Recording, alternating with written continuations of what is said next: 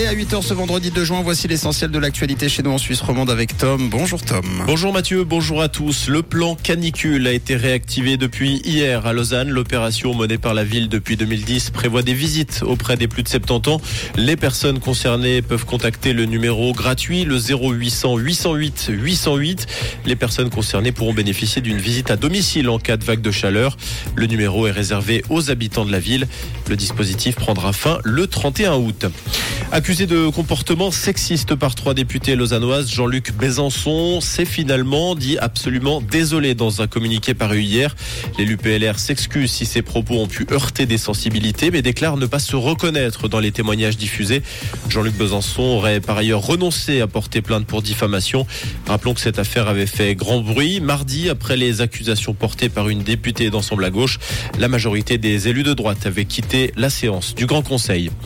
Un incendie d'appartement a fait un mort hier dans un immeuble à Clarence. Le feu s'est déclaré aux alentours de 4 heures du matin au deuxième étage d'un bâtiment.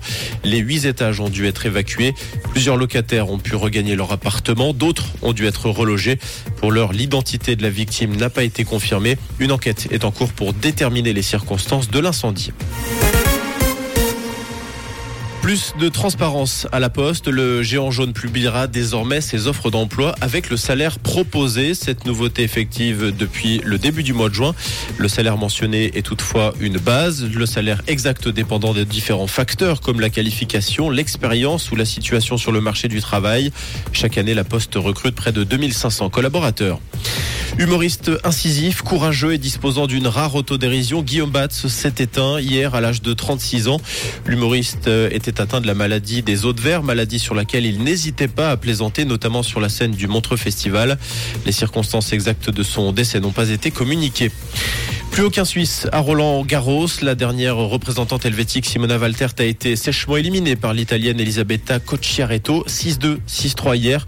Chez les hommes, Stan Wawrinka avait été sorti la veille par l'Australien Tanasi Kokinakis. Rouge. Merci Tom. Et pour aujourd'hui, on attend un très joli soleil sur la région. Actuellement, on compte 13 degrés à la vallée de Joux et 16 degrés plage Chaudron à Lausanne et du côté de Podé. Avec un ciel plutôt orageux pour cet après-midi et une soirée qui s'annonce douce, accompagnée d'une légère bise sur la région. Une belle fin de semaine et bon petit déj avec Rouge.